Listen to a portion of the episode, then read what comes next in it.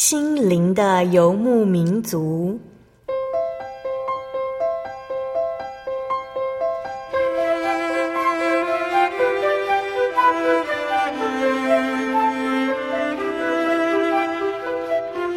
在这个谁都不管谁的后现代社会里，每个人的心灵都是游牧民族。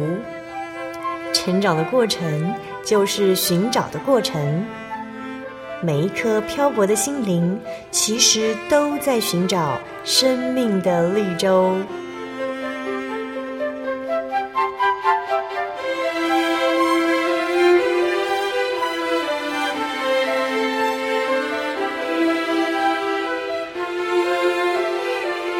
本节目由真耶稣教会台湾总会制作，欢迎收听。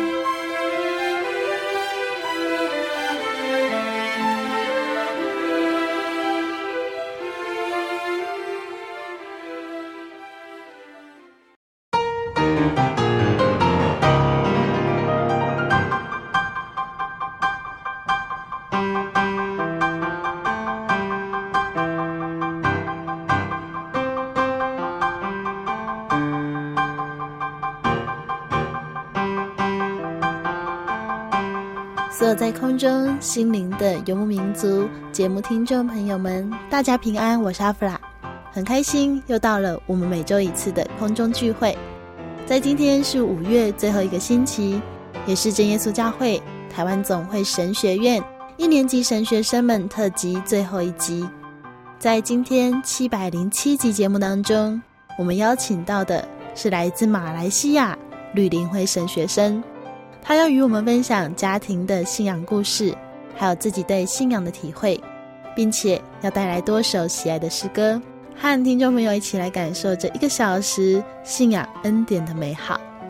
因为信仰的感动，让吕林辉神学生愿意离开家乡，漂洋过海来到台湾，学习成为一个传扬耶稣得救福音的传道人。在今天访谈开始之前，阿弗拉要跟大家分享一首好听的诗歌，歌名是《点名时刻》，歌词是这样写的：主耶稣在临那日，必要高声吹起号筒，那早晨永远光明华丽无比。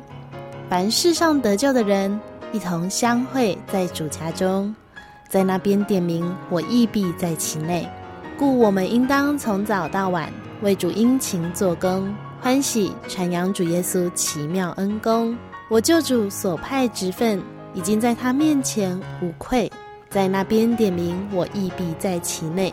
在那边点名的时候，在那边点名，我亦必在其内。主耶稣在临那日，必要高声吹起号筒，那永远光明清白华丽早晨，凡世上得救的人，必在那边一同相会，在那边点名，我亦必在其内。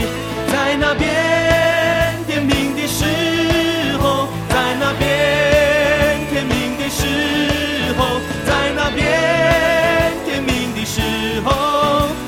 那边点名，我亦必在其内。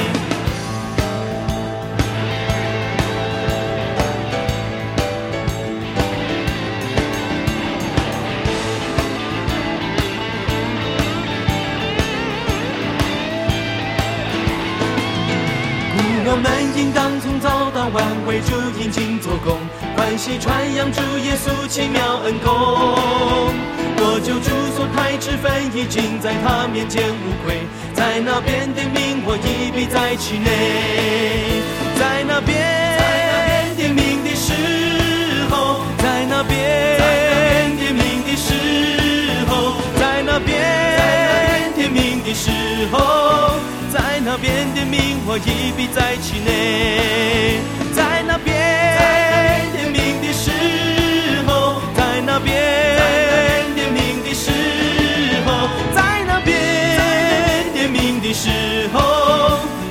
边点名，我亦必在其内。在那边点名的时候，在那边点名的。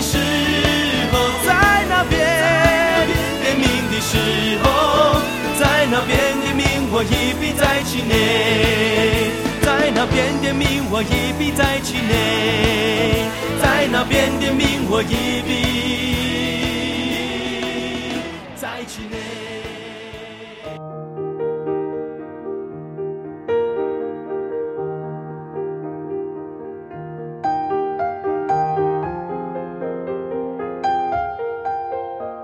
今天播出七百零七集《小人物悲喜》，在修车厂遇见耶稣。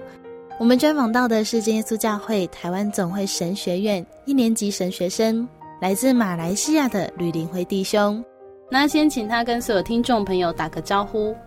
大家好，我是吕林辉，我来自马来西亚南部的新山。呃，马来西亚是一个发展中国家，它也是一个回教徒居多的国家。哦，很多宗教吗？对，在那里还蛮多类型的宗教。当然，最主要大多数的国民都是伊斯兰教徒，嗯，可是也有少部分的华人传统信仰的那些宗教，当然也包括基督教、天主教，还有印度教。马来西亚分两块区域，对，一个是连接亚洲大陆南部的，我们称它为西马；另外一个是一个独立的岛屿，就是加里曼丹州的北部的那个部分，那个部分我们称为东马。嗯哼哼，所以这两个其实是同一个国家。对，是同一个国家，路途是蛮遥远的，一般上都会选择搭飞机到另外一个地方去，嗯、所以或许是这样子的一个关系，所以让两个地方的居民并没有很频密的交流。嗯，哇，这样子感觉还蛮特别的，明明是同一个国家，但是距离还蛮远的这样子。对啊，其实是还蛮特别的，而且主要的居民也不同，在西马我住的城市华人比较多，在东马比较多原住民，而且特别是以教会上来说。嗯东西马分属不同的总会，嗯，所以同样是信徒，可是我们之间的交流是不会那么频繁，嗯，比较少，所以还还算蛮陌生的。所以西马有比台湾大吗？应该比台湾长一些吧，从南到北大概一千公里左右。台湾从南到北好像三百多而已。哦，原来差距这么大。可是马来西亚总人口比较少，所以可能密度不像台湾那么高。嗯对，因为刚刚在访谈之前，我们讨论过，听说西马有大概接触教会的教会和祈祷所加起来大概四十多间。对啊。但是台湾这样加加总总大概有两百多间，所以比例上台湾很密集。对。吕大哥可以跟我们介绍一下你的家庭目前有哪些成员吗？我，以前和我一起居住的有我的祖母，嗯，有我的父母，还有我的妹妹和弟弟。嗯。所以我在我的兄弟姐妹当中，我是排行第一的。其实你从小就是一个基督徒吗？嗯，大概是几岁的时候受洗的呢？我是在我四岁的时候接受洗礼。其实那个时候对家庭的信仰是完全不懂嘛，才四岁。对啊。为什么在你四岁的时候才受洗呢？家庭以前不是基督徒吗？对啊，以前家庭是华人一般传统的宗教信仰。嗯，华人是指中国人吗？啊，对，中国人在马来西亚所谓的那些华人，其实就是在一百多年前从中国大陆搬到南洋去工作的那些人。嗯，对，我们一般上都称为华人。为什么你们的宗教信仰会跟他们的相同？他们传给你们还是？其实蛮多人，他们搬到南洋去工作和谋生的时候，其实也把在中国的一些宗教信仰搬到那里去。可是，在搬的时候就会有一些结合。其实蛮多马来西亚的华人。他们的宗教信仰并不是非常的明确，或许他们只是相信一种大杂烩所产生出来的一个一些信仰。举个例子，他们可能同时接受儒、佛跟道的宗教信仰，又再加上一些祖先崇拜的一些，所以非常的复杂。啊，对，非常的复杂，混在一起。对啊，都混在一起。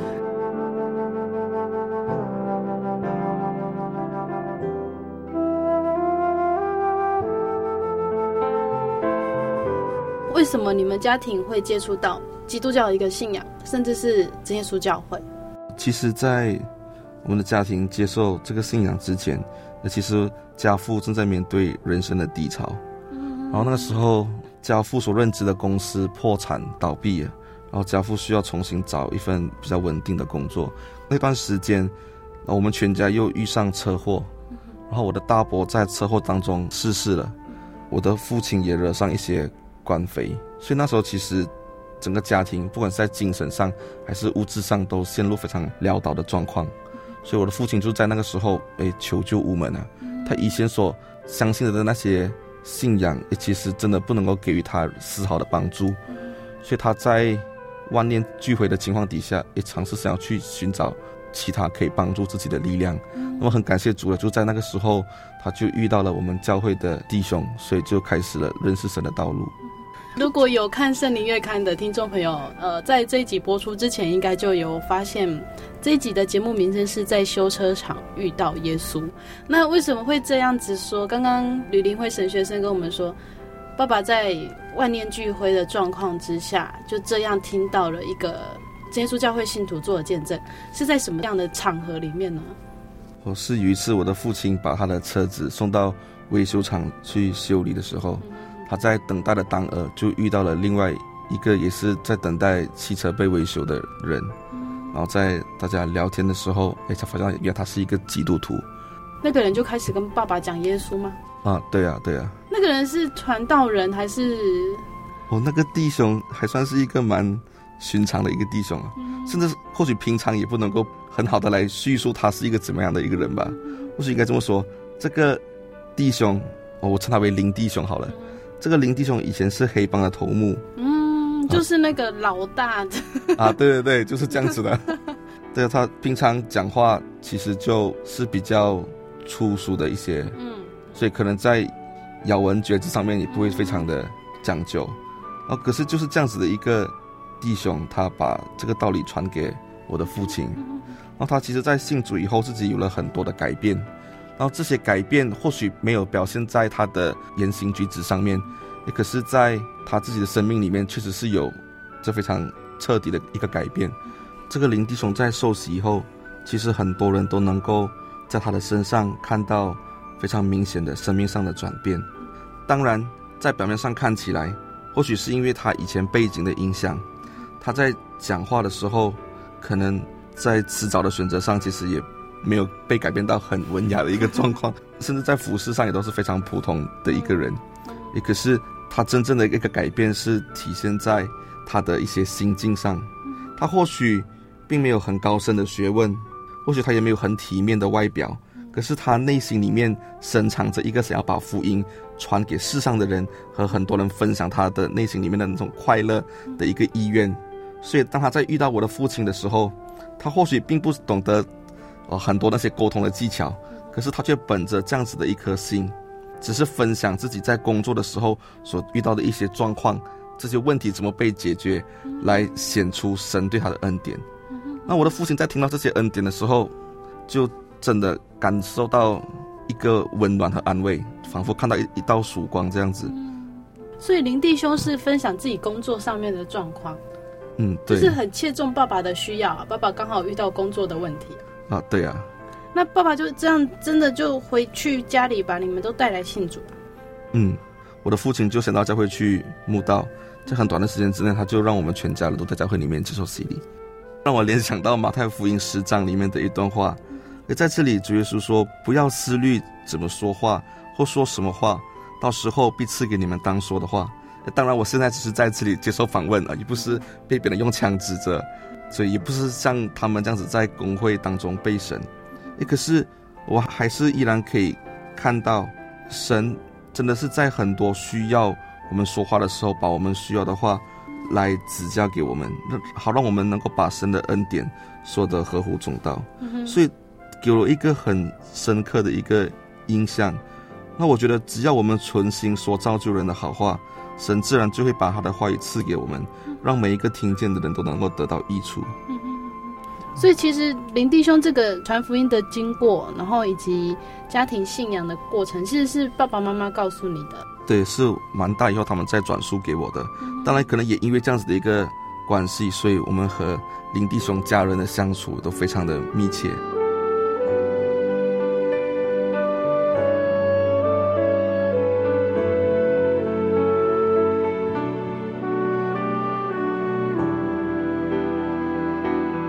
今天的节目当中，其实还蛮特别的，因为吕林慧神学生很喜欢诗歌，要跟大家分享多首，其实还蛮经典，我们听众朋友都蛮耳熟能详的。嗯，先跟我们介绍的是哪一首诗歌呢？其实我想跟大家分享的其中一首诗歌是《奇异恩典》（Amazing Grace）。Amazing grace, how sweet the sound that saved a wretch like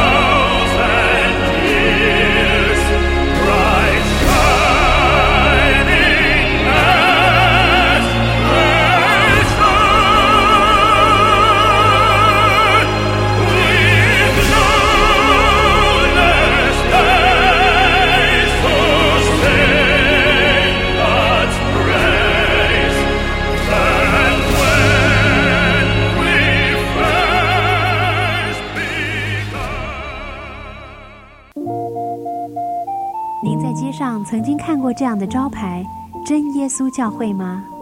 也许您很想，但是却不好意思进来看看。其实我们真的非常欢迎您。下次当您在路过真耶稣教会时，欢迎您进来与我们同享神的恩典。真耶稣教会，台中邮政六十六至二十一信箱，欢迎来信，愿您平安。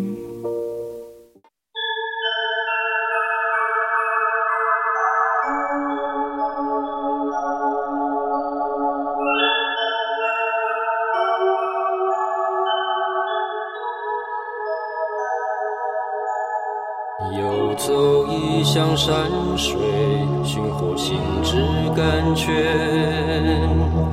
满溢心灵喜悦，尽在游牧草原。心灵游牧民族，陪你成长。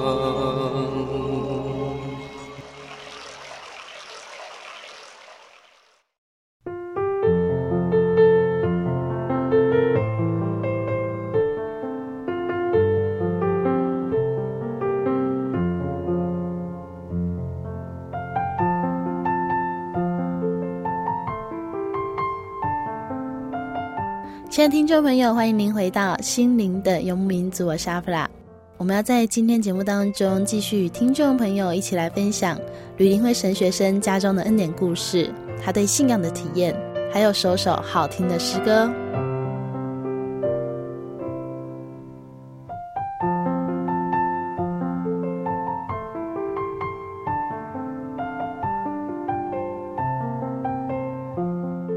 到福音之后，你们的家庭环境遇到的问题有得到解决吗？哦，其实这个转变是非常明显的。然后很多时候，教父也在见证会的时候和大家分享这些状况，在物质上有了很大的一个转变。因为我父亲过后工作开始变得很顺利，然后我们的生计也有了着落。当然，这个从物质上来看是这个样子，可是，在精神上，其实那个转变更大。我就举一个例子来说好了，呃，在接受道理以前，哦，我的父亲是一个抱持大男人主义的一个人，然后他对于教养孩子也没有很大的一个兴趣，嗯，他所懂得的就是在这个社会上努力赚钱，然后回来给这个家庭使用，这个或许就是他履行一个丈夫或者是一个父亲的责任的方式。一个是在他认识了这个道理以后，他开始更加的明白，作为一个丈夫。作为一个父亲，甚至是作为一个人，到底他的一个角色是什么？所以从我的父亲很多举止上面，其实可以发生到他的这些转变。就比如说，其实我们家人的衣服都是我父亲去买的，像我的母亲、像我的妹妹、像我的婆婆他们的衣服，虽然是女装的衣服，可是我的父亲都会去买。他总是能够知道大家喜欢什么。对啊，对啊，所以这些是他温柔体贴的那一面呢。然后我在想。对以前的他来说，或许这些事情根本就不是一个会发生的事情。可是，在他接受道理以后，他开始看到这些自己的一个工作，或者说这些神的道理丰富了他对于自己的一个责任。爸爸的这样的改变还蛮特别的。我觉得现在很多人其实他会觉得自己有一个个性在，或者是说本来就是这个样子。原来神的道理是可以改变人的。对啊，我们非常相信这一点。父亲他有一些事情是还蛮感动我的，像我的父亲，他不是一个懂得怎么去教养孩子的一个人，然后他以前只是懂得从物质上来满足他的孩子的需要，一个是在他接受道理以后，这改变很显著，他觉得自己能够给予他的孩子最大的爱和关怀，其实就是把他的孩子带到主耶稣的面前，也成为主耶稣的孩子，所以在教养孩子的时候，尽管他并不晓得。非常深奥的那些教养孩子的方法，可是他因为懂得把孩子送到神的面前去，所以在很多人眼中，他是一个很称职的父亲。这样说，爸爸很在乎你们去教会聚会这些信仰的活动哦。对，我的父亲还蛮鼓励我们去教会聚会的，甚至是当我我们兄弟姐妹都还不会开车的时候，每当教会有适合我们的节目的时候，他总是愿意在那里等待我们结束以后，他才把我们载回家。而且载回家的时候，也把很多我的教会里面的那些同龄都一起载回家。所以有一段时间吧，大概好几年的时间之内，哎，我的父亲的车就好像教会的福音车那样。嗯，这样子会觉得说，哎，我是一个基督徒，我以后真的要成为一个热心信仰的人吗？会有这样的想法吗？当然会有这样子的一个想法。毕竟因为是从小信主，所以很多在圣经里面听到的那些故事，还有很多经文所衍生出来的原则，那其实都。潜移默化的塑造了我的人格，那可是在这段过程里面，其实也有一些风暴期吧。嗯，会疑问吧？毕竟这个信仰不是你自己找了很久，或者是你自己听到这个福音来信的，是爸爸妈妈带你来信的。心里面有没有怀疑过？说，哎，真的有神吗？有哎，这段时间真的曾经发生过，一个信仰要从父母那里转移到变成属于自己的信仰的时候，其实发生过一些状况。我记得那个时候应该是我在初中的时候，大概是在那段时间吧，大概十三、十四岁左右，我就开始对这个信仰有所怀疑。一个信仰，它除了生活的原则之外，哦，除了一些敬拜的活动之外，它必然也会包含一些神秘的东西。嗯，所以这也就是我对信仰有所怀疑的地方。当然那个时候我还没有领受圣灵，所以对于神的存在有着很多的怀疑。然后我甚至也对诶这些这个信仰里面那些道理的实用性诶存着很多的疑问，好像没有办法当下解决我们遇到的问题哦。对啊，我花了很多的时间，可是都不晓得怎么去处理这么多的问号。教会的朋友可以给你帮助吗？可能是因为那个时候大家都处在青春的叛逆期吧，嗯、所以当我有所怀疑，当我身在软弱当中的时候，我的同龄们他们的状况也没有比我好到哪里去。对啊，好像都在同一条船上啊，船要沉的时候，不晓得谁可以帮谁。那你这样子的想法，或者是有一些问题，会想要去问教会的长辈吗？在那个时候，其实有尝试想要去寻找长辈的协助。可是当时长辈他们也都各自面对着他们的问题，然后再加上他们当时对我有一些误会，或许应该这么说，我对信仰的怀疑并不至于让我不想到教会去，可是他们对我的误会反而增加了那个离心力，让我与对于聚会或者是参加教会的活动有一些抗拒，所以我大概应该有半年的时间左右吧，我并没有很长的到教会去聚会。爸爸妈妈会发现你的转变吗？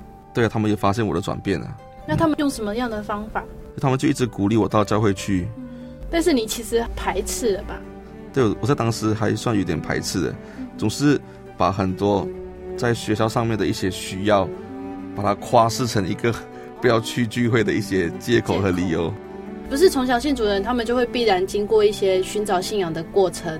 那从小信主的人必然就要去寻找说，到底这份信仰值得自己继续相信的点在哪里？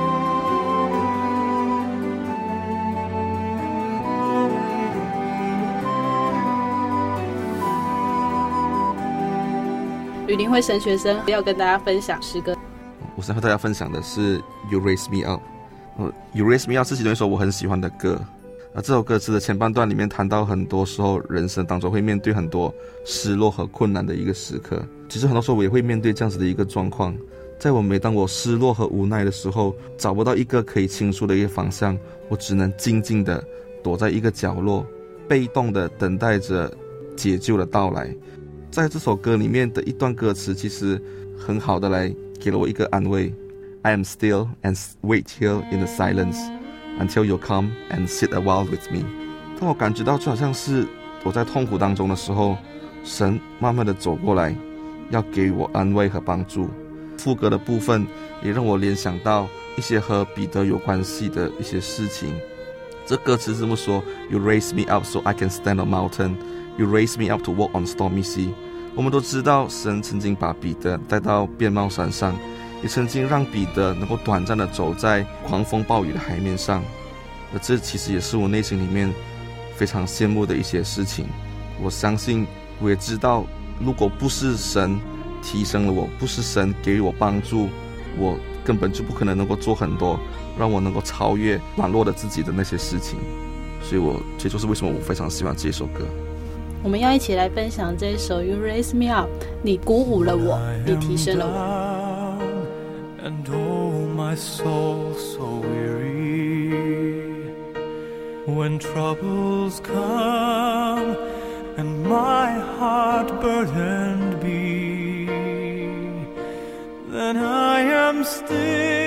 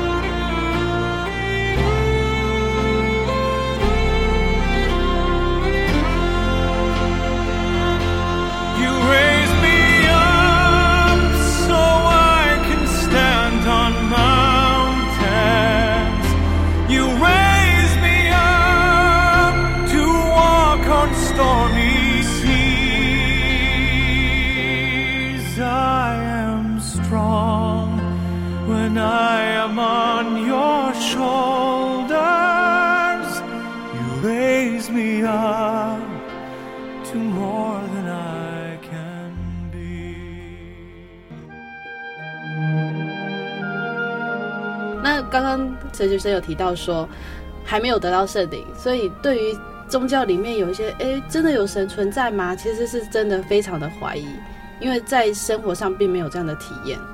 那后来是什么样的状况？你回到教会来，就是热心于自己的信仰。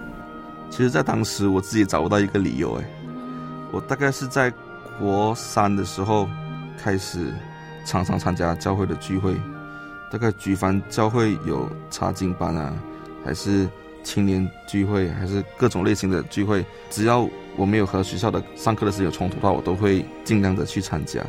所以我在当时都完全不晓得为什么我会想要回来在教会热心，所以就这样回来了。对啊，就这样子莫名其妙的回来了。当然，我过后有一直把这个问题放在我自己的心里面了。很多年以后，我有一些想法以后，或者经历过更多的事情以后，我才慢慢的回想起这些往事的时候，我才渐渐的明白个中的道理。主要是有一句圣经里面的话给了我非常强烈的一个印象。我先说一下我之前遇到的一些状况。好了，我在我自己开始回来教会热心的时候，那我就在很多灵恩会和讲习会里面听到各种各样的道理。然后很感谢主，我发现到这些道理，诶，都能够恰如其分的回应很多我的同龄他们所面对的一个问题。所以这段过程对我来说，除了是我自己去认识神的一个过程之外，也是我和我的同龄开始建立关系的一个非常重要的一个时刻。所以很多年以后，当我回想这段事情的时候，诶，我才明白，那路加福音二十二章里面所说的那一段话，那圣经上是这么说：主耶稣和彼得说，呃但我已经为你祈求，叫你不至于失了信心。你回头以后要坚固你的弟兄。我想这句话，主耶稣除了跟彼得说之外，或许也是对我说的一段话。这个是一个还蛮特别的经验，就是你自己开始要体会神，然后神也借着朋友们的问题，让你体会原来神的道理可以解决人的问题。对啊，虽然你那时候还没有得到圣灵，但是这样的一个转变里面，你感觉到其实是神在带领这一件事情。对啊，其实还没有得到圣灵，一直都还是在求圣灵的过程当中。嗯，我大概求了十九年才领受圣灵。高中之后到读大学，都一直在教会里面。其实对我来说，这是我自己的想法啦。对，呃，当我对这个信仰有所怀疑的时候，诶，当我不能够察觉到这个神真的存在的时候，当然除了我需要圣灵来作为一个肯定、一个鼓励之外，其实我也需要很多的体验。然后对我自己来说，我有很多的体验，可是我要如何区别这个体验是真的神的带领，还是它只是一个纯粹的巧合？这对我来说，我需要更多的一个理由，所以在我这这段时间之内，那我都没有停止去聚会，我还是非常努力的的去聚会，希望借着各种契机里面，让我找到更多关于这方面的答案。当然，我想在得到圣灵的时候，就是我得到全部答案的一个时候。高中的时候还没有得到圣灵，对，我在高中的时候还没有得到圣灵。可是听说这个时候就有在想要当一个传道人，为什么会有这样的想法呢？这个事情讲起来真的是好像有点自己的一厢情愿这样子，所以那时候是为什么会有这样的想法？你会邀请朋友来教会吗？还是想跟别人传福音呢？这当时因为很热心，很热心参加聚会吧，也看到很多同学他们其实也是很需要神的道理，所以都常常会叫朋友来教会参加聚会。也或许来的人很少，可是心里面就是想要去传，让更多的人可以来认识这个神。尽管我对这个神当时还并不是十分完全的了解，嗯，当然除了这个原因之外，呃，我也是希望能够借着成为一个传道，可以帮助到更多更多的信徒。我在想，那个或许是神要我所做的一条路，可是对我自己来讲，这个讲起来有点臭美啊！神又没有给你圣灵，讲起来神也没有呼召你，哎，你凭什么会有能够有这样子的一个想法？对，这个其实是很多时候对我来说是有一点，这这个对我来说是一个很大的一个挫折，有一点矛盾。的，对，我可以强烈的感受到这种矛盾。就我很愿意为神工作，但是神一直没有给我圣灵，好像是一个没有没有许可的感觉。对啊，但是你又是从小在教会里长大受洗的，那种感觉好像真的还蛮矛盾的。会羡慕旁边得到圣灵的人吗？啊，对，我还蛮羡慕那些很年轻或者是比较轻易就能够得到圣灵的人。有没有曾经就是觉得说，哎，会不会一直都求不到圣灵？对，我曾经有过这样子的一种想法，因为常常会听人家说，哇，很多人都是在临死之前，哇，动员教会所有的信徒来为那个。将要去过世的信徒来来祷告，我在想啊，我该不会陷入这样子的一个状况吧？对，我曾经有过这样子的一个想法，然后每当想起这些东西的时候，哎，我就变得更加落寞。嗯，这样子可能一辈子都没办法当传道人了。对啊，我在想，莫西曾经到旷野四十年，然后神神才去找他回来。我在想，哇，如果是一样的经历的话，难不成我要五十几岁才得到圣灵吗？会很担心。对，很担心，嗯，担心到有一段时间还茶饭不思，啊，真的很希望说赶快得到圣灵。你觉得说你得到圣灵就是神告诉你说可以？嗯、呃，对我自己有这样子的一个想法。那到什么时候得到圣灵？我得到圣灵是二十六岁的时候，在我印象中和我第一次求圣灵的时候，大概距离十九年这么久吧。对，那段过程对我来说是一个非常。非常激烈的远征。嗯，听众朋友应该就知道，不是每个基督徒从小信主，他就会很快的得到圣灵，因为神要给人圣灵的时间是不一样的，神有神的时候。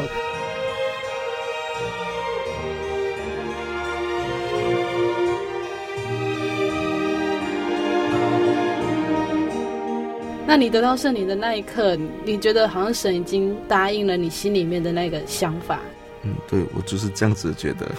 那个时候你开始在工作了吗？对，我当时已经在工作了。嗯，那工作上面有什么样神的带领呢？然后其实，在职场上，我们都知道不可能不会面对这些竞争啊。嗯，或许是因为我这个基督徒的身份，我的同事都能够相信我的单纯和我的诚实，嗯，所以他们就能够很乐意的给予我很多的帮助。嗯，然后当然除了这一点之外，其实也是有很多比较明显的一些例子。嗯就比如说，偶尔公务繁重的时候，我们大家都要留下来加班。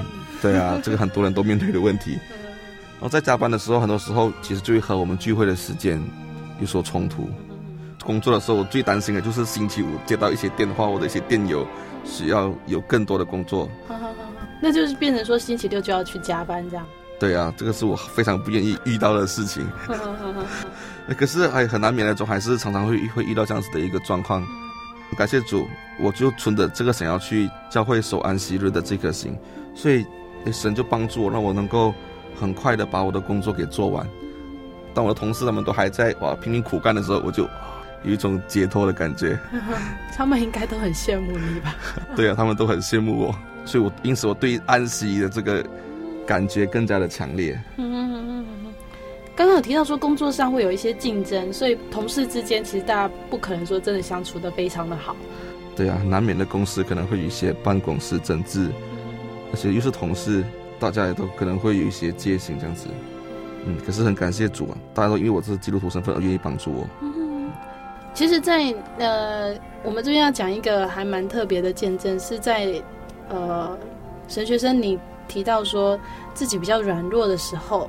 然后教会刚好遇到了一个问题，教会发生了什么样的状况呢？因为马来西亚是一个伊斯兰教徒居多的国家，嗯，所以很多时候在土地的分配和运用上，也其实就比较不会照顾到基督教的这些需要。嗯，所以其实，嗯，当时我的教会其实是在住宅的用地来聚会。可以在住宅区聚会吗？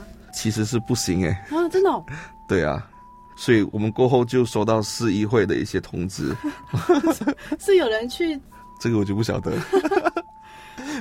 所以会希望你们不能在那边聚会，这样吗？啊，对，也是市议会他要我们搬迁到其他的地点，嗯，所以那时候对教会来说是一个很大的一个打击，嗯，因为要在其他地方寻到一个空地，嗯，再建一个建筑物，嗯，其实是一件很不容易的一件事情，嗯，所以当时教会又。缺乏足够的资金，所以我们剩下来的方法就是记得祷告，把这个问题交托给神。很感谢主，经过祷告和交托以后，神真的帮助了我们。我们过后就接到市议会的另外一个通知，告诉我们他能够批准我们把住宅用地转为宗教用地，可是条件是我们需要来整修我们的会堂。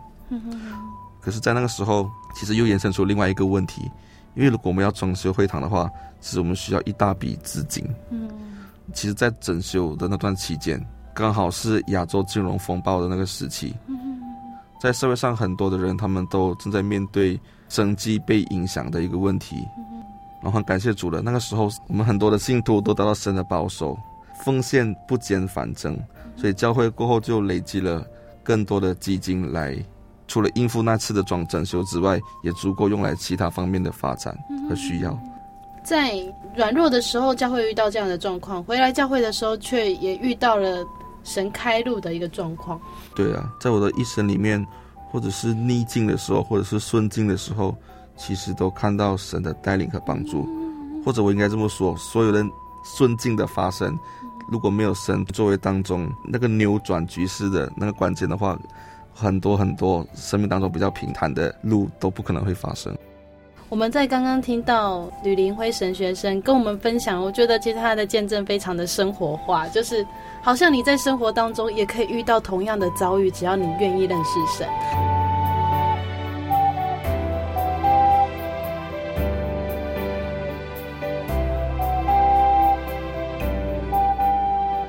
接下来要跟大家分享的也是吕林辉神学生很喜欢的诗歌，那相信也是非常多不是基督徒你也常常听到这首诗歌，歌名是《People Need the Lord》，人们需要主。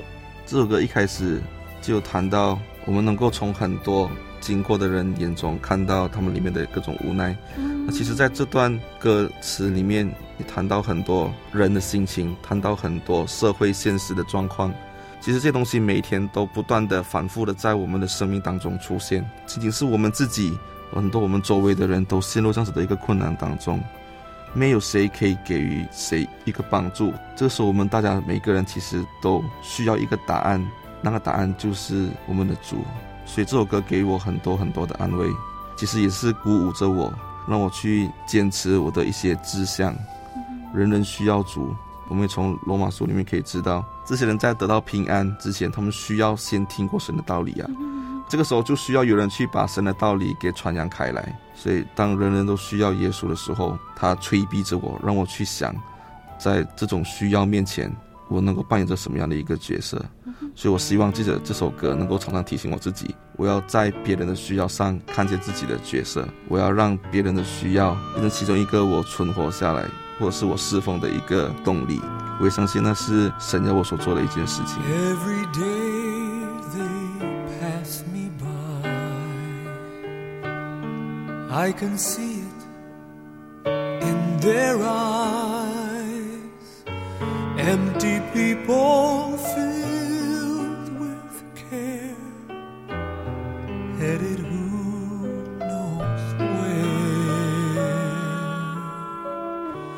On they go through private pain, living fear to fear. Laughter hides their silent cries. Only Jesus hears.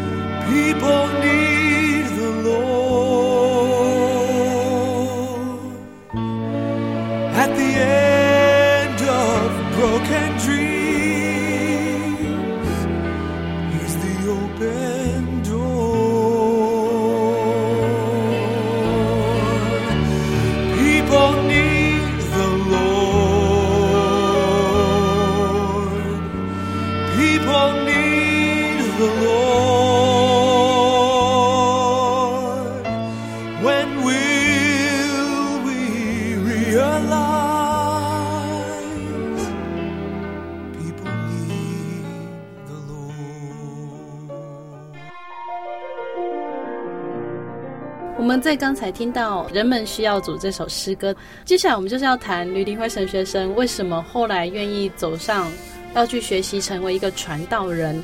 呃，包括我们在刚刚节目当中有提到说，他其实在高中就有这样的想法，只是一直没有得到圣灵，他觉得很矛盾，到底神希不希望他做这样服侍的工作？一直到二十六岁的时候得到了圣灵，那这样的想法。当传道人的想法在心里面感动还是在吗？是这么说，就是求圣灵的时间吗？得到圣灵之后，对于当传道人这个想法有没有改变？没有，我求到圣灵过后一年我就报名啊。真的是在等得到圣灵这样吗？对，其实所有的等待其实就是等圣灵得到的一个时刻。嗯，必须要辞掉你的工作。对。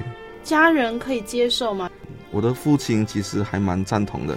甚至他也还蛮希望他能够把其中一个孩子献给主，所以我的父亲在听到我的这个想法的时候，他其实是很鼓励，在各方面他都给予我很大的支持和帮助。那我的母亲，她其实也是很高兴我有这样子的一个想法，只是在一开始的时候，她对我有一些顾虑。母亲她非常了解我，她知道我不是一个很懂得怎么用钱的一个人，所以她很担心我如果收入减少了以后，以后怎么过活。她也知道我常常待在家里啊，想如果要长时间的离开家里，不晓得我是对啊，还能 能不能够适应？所以这也就是我的母亲一开始对我的一些疑虑啊。过后我的母亲她还是很乐意的给予我很大的一个支持，她也相信神会在这段过程里面帮助我来改变。爸爸妈妈都算是已经同意你了，然后你自己要来神学院。为什么会那么执着，一定要去当一个传道人？你在教会也可以做很多服侍的工作啊，是什么样的生活经历让你觉得说，哎，我如果真的要服侍神，我一定要选就是这个？我想和大家分享一个故事。以前有一个小兵，他在晚上守夜的时候睡着了，他醒来的时候，发现有一个人帮他拿着枪在守夜。他揉了揉眼睛，定睛一看。才发现原来是当时法国的皇帝拿破仑在为他守夜。从那件事情以后，这个小兵所属的兵团，在每场战役的时候，他总是冲在最前头，要来报答这个拿破仑为他所做的这些事情。诗篇一百二十七篇里面也告诉我们：若不是耶和华建造房屋，建造的人就枉然劳力；若不是耶和华看守城池，看守的人就枉然惊醒。这一节是我非常喜欢的一节。我在我人生的过去里面，其实充满着很多懦弱和犹豫的时刻。这些时刻都让我不晓得究竟该如何举起我的脚，再踏出下一步。很多时候，我也可以清楚地看到自己莽撞的时候。常常我在想，我就算是有想要侍奉神的一个心志，可是这么多软弱和缺点，真的能够配来为神工作吗？所以很多时候真的不晓得该怎么告诉主，我真的很想来追随他。那我很感谢主，让我曾经经历过很多很多神恩典的时刻。我因为曾经看见主给予自己还有周围很多人的这些恩典，让我相信，就算我无法看守城池，就算我很多时候凭着自己只能够枉然劳力，可是我依然能够靠着那个加给我力量的神来。完成很多的事情，所以我很感谢主，让我的身上充满着很多的恩典和奇迹。当传道这工作需要具备很多的特质，然后我很感谢主，有些时候我能够在我自己的身上发现一部分的这些特质。我相信这些种种的恩典和帮助加在我的身上，并不是没有原因的。我相信神已经为我祈求。让我能够从软弱当中回头，我深信神不断的引领，让我走到这个脚步，所以我来到这个生命当中的这个阶段，不是没有原因的。我常常在想，我们的神是一个怎么样的神呢？他在我还是一个罪人的时候，已经爱了我；在我手足无措的时候，常常让我履险若夷。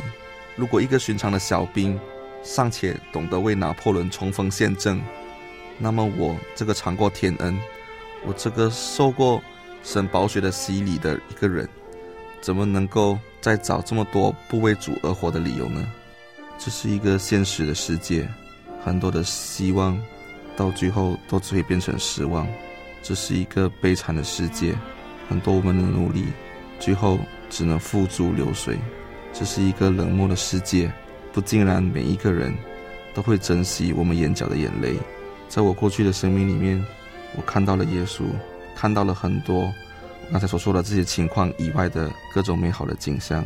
在耶稣这里有这些盼望，我相信这些东西也是很多来追寻主的人都能够找到的事情。所以我希望把我这些过去和大家分享，希望。以后在这条路上，我们都能够看到彼此。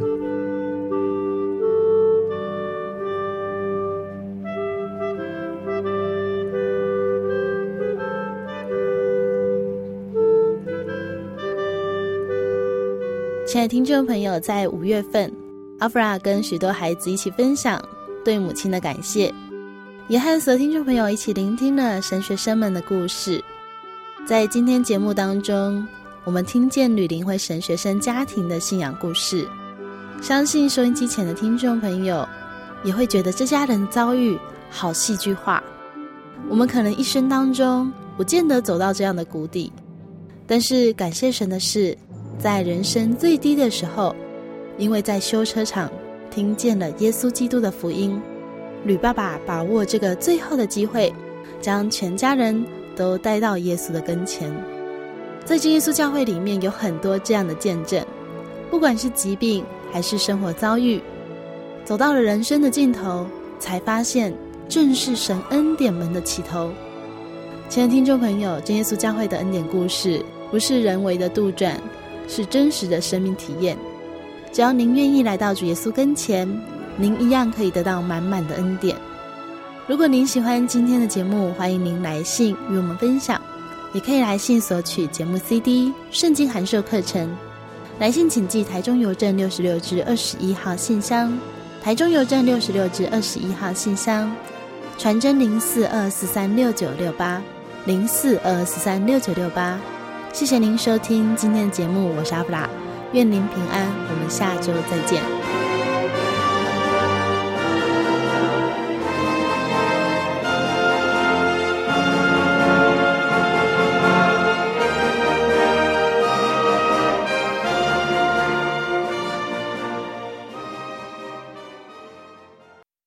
我对圣经的道理好有兴趣哦，可是又不知道怎么入门哎。你可以参加圣经函授课程啊！真的啊？那怎么报名？只要写下姓名、电话、地址，寄到台中邮政六十六支二十一号信箱，很快的，你就会收到第一课的课程了。赶快去寄吧。嗯。圣经函授课程能循序渐进的引导您更了解耶稣基督的福音。得到生命的滋润和来自信仰的力量。本课程完全免费，欢迎来信台中邮政六十六支二十一号信箱，请注明参加函授课程。愿神祝福您。